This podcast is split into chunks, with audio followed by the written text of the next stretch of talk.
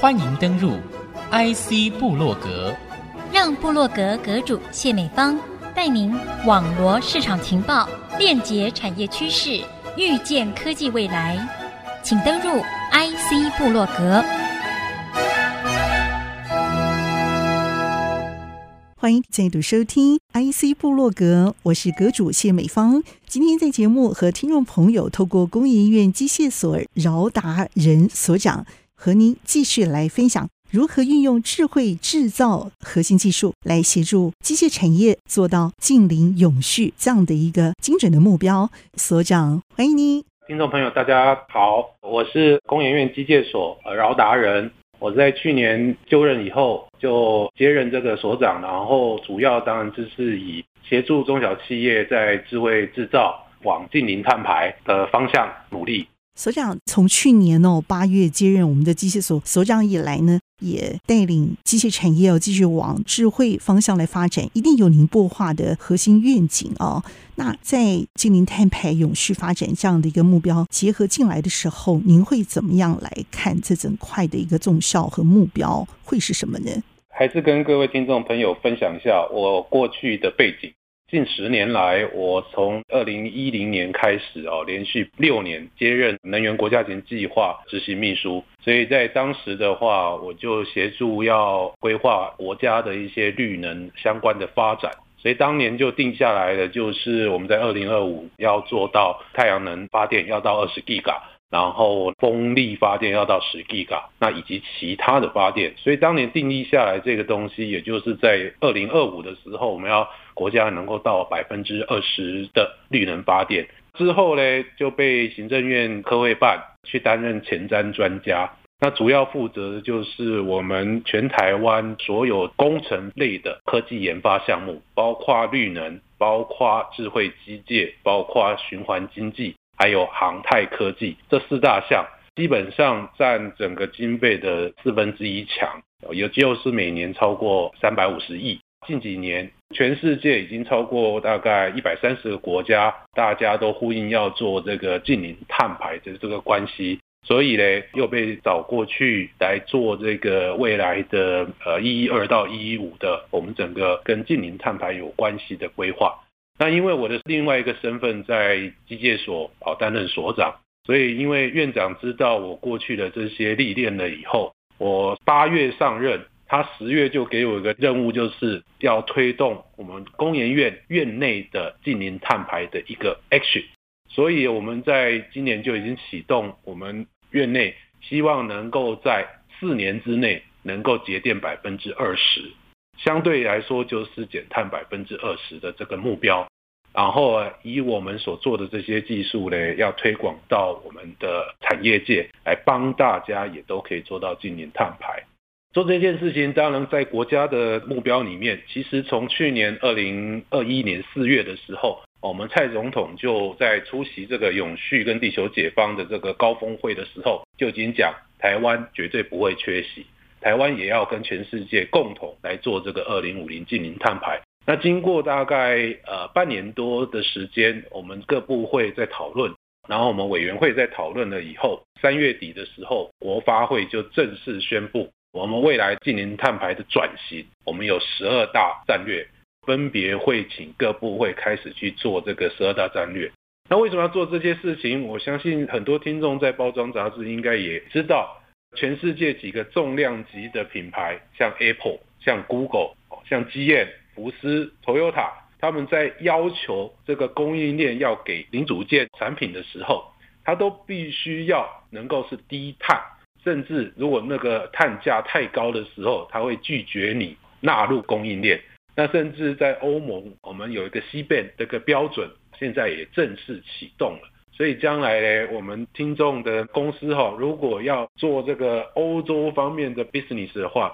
可能就要特别注意一下，你所生产的产品，你的碳价到底会不会太高？那如果会的话，未来我们工研院。或者相关的法人就可以来帮你做诊断，然后诊断完了以后，会帮你想办法从制程上面，在制造上面来让你的碳价把它下降，下降了以后，贵公司才有更高的竞争力跟全世界比赛。我们要下架的对象呢，第一次听到是二氧化碳，我听了实在是觉得还蛮有创意的。目标如果很清楚的话，可见有一些实践的步骤执行，主要掌握的核心技术，您认为在机械手作方面可以帮上的忙，给我们业界一双会飞的翅膀，是什么样的一个核心的技术？制造产业来说的话，哈，最重要的几件事情就是第一个就是节电，因为我们国家有百分之九十八的产电都来自于烧煤、烧炭、烧天然气产碳的一些技术，在过程当中就产了一大堆碳，所以当你用电的时候，就间接让我们国家产更多的碳。所以如果你可以减少电的使用，就表示我们一开始在源头的地方就会减碳。节电在现在的工厂里面还是第一大要务，照明、帮浦这些东西大家都会做，但它减的是有限的。嗯，现在智慧制造里面比较重要的是说，我今天是不是要换马达就可以达到我节电的目标？其实答案不完全是，因为要配合我今天这个设备，我换了马达了以后，再配合前后端的一些相关的一些参数来决定我整个设备甚至整个产线。到底要怎么样去把我的耗能把它降低？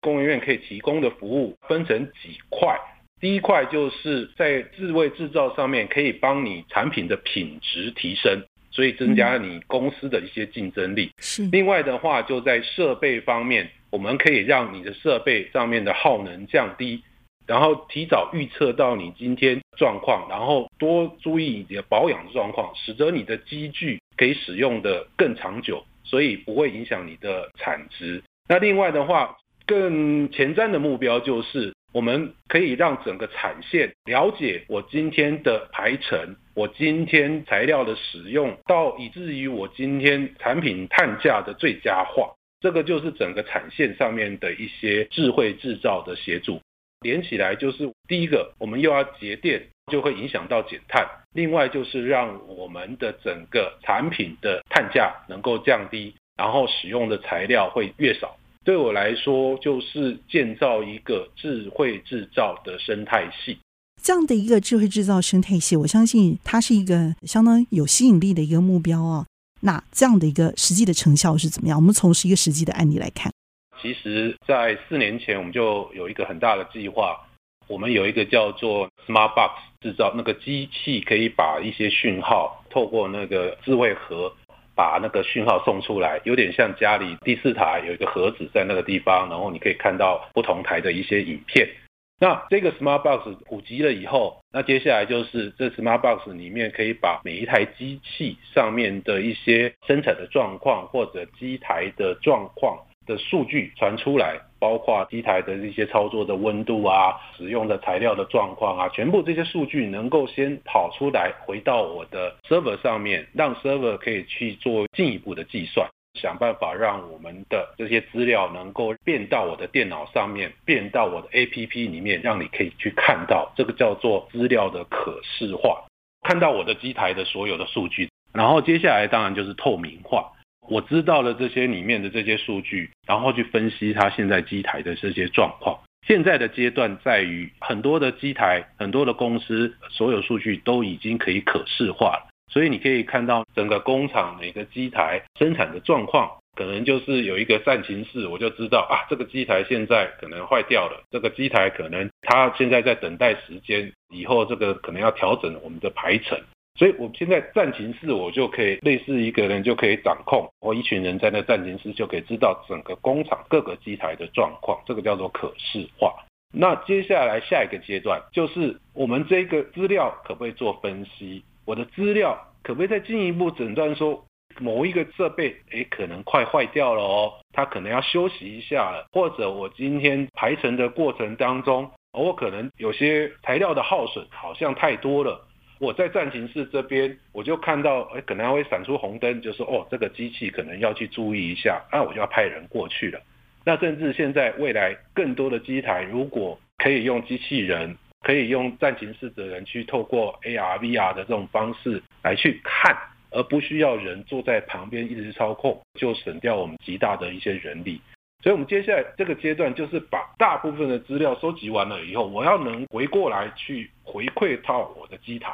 然后在我的暂停室里面可以知道甚至我跟同仁讲，未来是不是有一个时间点，我的暂停室只要一个人，我的脸上戴着 AR 的眼镜，然后我 AR 就按我到工厂 A，然后我就看到工厂 A 的状况，发现有一台那个机器亮红灯的，我的手在这边可以凭空按下去，按了以后那个亮灯的那个问题就解决了，然后我再按一下，我就到工厂 B。然后也类似做这样巡检的这个方式，然后去解决实际上的工厂的状况。这个就是未来我们智慧制造的最极致的一个状况。这个叫做我们现在的一些虚实整合。所以这个就是我们工研院一直在协助大家努力在做的。我们先协助产品的品质提升，接下来会把整个产线状况也都把它做到最好。那再接下来就是想办法把人力降低。然后到战情室，可能可以有一个人用 AR 的方式来去操控，这个就是整个智慧制造未来的走向。是，我觉得这个比喻真的太精彩了哈！我可以幻化成为一个智慧生态系，一键哦就可以知道所有的这些减碳的情资。哈，生产排程这个部分能够最佳化。动用到的耗能是最少的话，我想以这个起头而发展出了减碳的可能性就是相当的高哦。那么线上精彩分享的正是我们的工研院机械所饶达人所长对于智慧制造这一块精彩的预期。那么我们先休息片刻，稍后再回到 IC 布洛格下半段。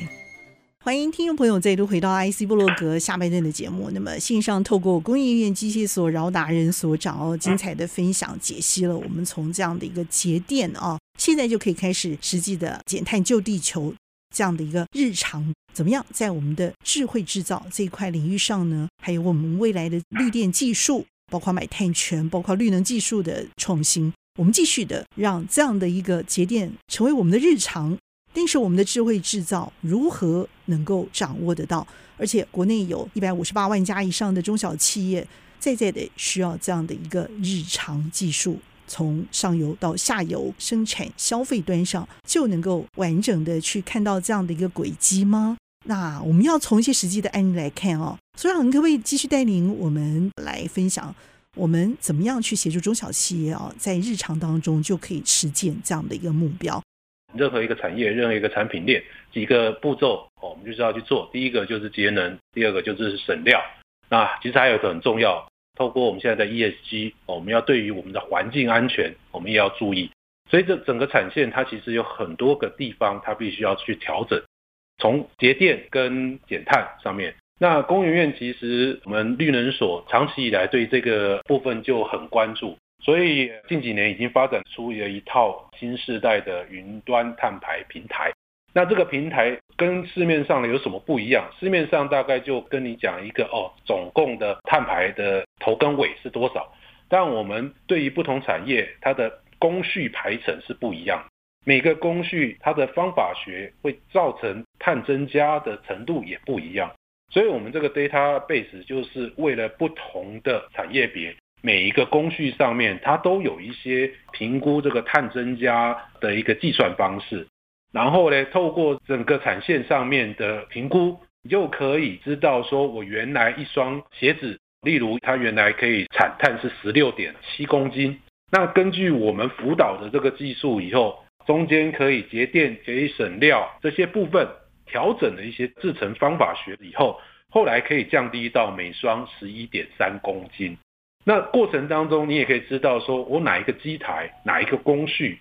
耗的产生的碳比较多，那这就是贵公司必须要努力把那个工序再改变，把那个产生的碳下降，你最后做出来那个产品的总碳价才会下降。这个就是工研院目前会成立这个服务诊断团，为各个中小企业服务。那再次提出说，不同产业别其实它的工序是不一样的，它要减碳的方式是不一样的，所以都必须要透过我们到场去了解了以后，找到热点，先从热点下手，最后在整个产线上面去做节能减碳，才可以帮贵公司的产线跟产品达到减碳的目标。所以啊，我们要知道一下你们这个联盟目前有多少基本的会员啊加入了，成绩应该不错吧？我们现在目前应该有五十家到七十家的会员，哦，但是那个因为这个是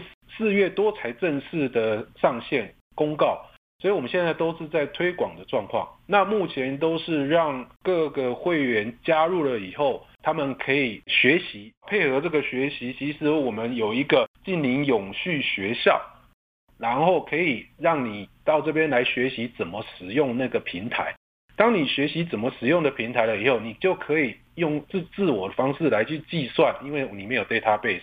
那你如果真的要我们去做诊断的服务，那个时候可能就要另外付费。那未来一样，这个 database 会不断的累积更多产业多个机台的一些 information，所以有可能到年底啊，或者明年开始，可能这个平台的服务就会切成两段。一般的 information 就是免费的，可能要比较重要的 information 可能就要付费。嗯，OK，所以掌握核心的这个技术哦，我觉得才是开启减碳大门的金钥匙。你们会怎么来看这件事情呢？节电这件事情，我们都讲了十几二十年了，那以前的压力没那么大，在经济部还是继续去推这个要节电的各项的方法学。因为净零碳排这件事情，其实教育部也开始来做一些人才培育哦，让各我们的民众更了解要如何去做净零减碳，要如何去达到这个二零五零净零碳排的这个目标。在实际的做法上面的话，为了让我们台湾产业有竞争力。其实，在我在担任能源国家级计划的时候，我们已经让台南高铁站旁边形成了一个叫做沙仑绿能园区。这个园区现在已经开始要进行第二期的投入。所以，各位听众，如果现在到这个沙仑的时候，应该会发现跟五年前那个景象是完全不一样的。那那个地方现在形成的就是我们有一些质量产的工厂在那个地方哦，让你实现减碳。那另外的话，也是要希望一些跟绿能有关系的公司可以在那个地方进驻，会以南部产业向外扩散。我们当初有去估算，那附近大概有二十几个园区，所以我们以沙仑为中心向外扩散，所以希望整个中南部会变成台湾绿能跟净零碳排重要的一个大聚落，能够做出一些产品，发展一些技术，在台湾生根。甚至于将来可以为全球去做服务。其实我可以感受到，在这里头所培育的绿金，真的是可以成为一个种子萌芽到一个绿色产业的一个经济生活圈的一个形成的可能。我常常会觉得，这才是台湾的大未来。如同刚才主持人所提到的，除了设备能够产生我们更多的一些资金，那其实绿色经济这件事情在台湾也开始在推动了。有两件事情，其实大家会渐渐感受到。第一个事情就是碳权，听众，你可能现在已经发生了，你说不定可以有资金，你去买一个太阳能的暗场，你透过网络你都可以买。你说我要买一片也可以，然后买了一片呢，它每天就会产多少电，你可以用那个产生的电去赚钱，你可以用那个电转而用在你家，如果有电动车，你每天要用多少电，你可以去做交换。那交换了以后，等于是你自己在，例如说我在马来西亚买了两片太阳能板，然后我每天开车的时候呢，我就是用那个马来西亚那个两片太阳能板所产生的电，所以你就可能不需要用你家里的直接的电，充电的过程当中有这个平台帮你做交易，所以这个碳权的交换呢，未来是一个很重要的，将来台湾也会跟其他国做碳权的交换。那另外在台湾内部。大家可能很喜欢去股票市场看一些股价，未来也会发生一个状况，其实已经发生了。我们现在有碳凭证，类似我们的股票，所以你也可以到平台上面去看说，哦，今天的碳凭证我可以去买几张，然后这个凭证呢，哦，涨了多少钱，然后你可以把凭证卖掉。那这个一样也是造就类似股票市场的这样的一个交易行为。所以刚才我讲的碳权跟碳凭证，这个未来。都是不涉及制造产业的，我们的民众都可以去涉猎，所以这个也会带动我们整个台湾的绿能经济，甚至影响到全世界的重要的两个方向。其实节能减碳这件事情绝对不是今天一天两天才在做的。过去我可能跟很多听众都一样，这个节电就是我把灯关掉就算了，然后呢，我节的电跟别人节电可能影响的程度不大。但我相信近几年我们大家都感受到了，我们下雨也是越来越大，哦，夏天是越来越热，冬天是越来越冷。然后电视上已经告诉你的，这个都是我们的温室效应造成我们的平均温度上升。那这些平均温度上升的最原始的罪魁祸首就是二氧化碳。所以减碳这件事情真的很重要。如果大家跟我一样常常出去玩的时候，你也会看到我们的溪水越来越少。每次我要跨越到台中的时候，我就看到旁边的溪流里面的土地越来越多。甚至里面水都快干枯了，这件事情其实我也蛮忧心的。哪一天说不定我们山上的水哦，一下雨就直接冲下来，又流到海里了，那我们就没什么水可以用。那这些都是环境上面的影响。那为什么呃我来到工研院会更用力的去做这些净零减碳的这些事情呢？当然，我觉得这个环境是大家的。最近也看过日本的一个戏剧《日本沉没》，对我来说还蛮有感受的。哪一天会不会真的跟剧情一样，整个关东地区全部被淹住了？回到最原始的节能减碳，这个是大家的责任。如果您不知道怎么样节能减碳，你可以来工研院来找我，你也可以到清华大学来找我。谢谢我们的主持人邀请我今天来这里跟我们的听众分享。那希望未来我们可以提供更多的服务，也也可以跟大家做更多的互动。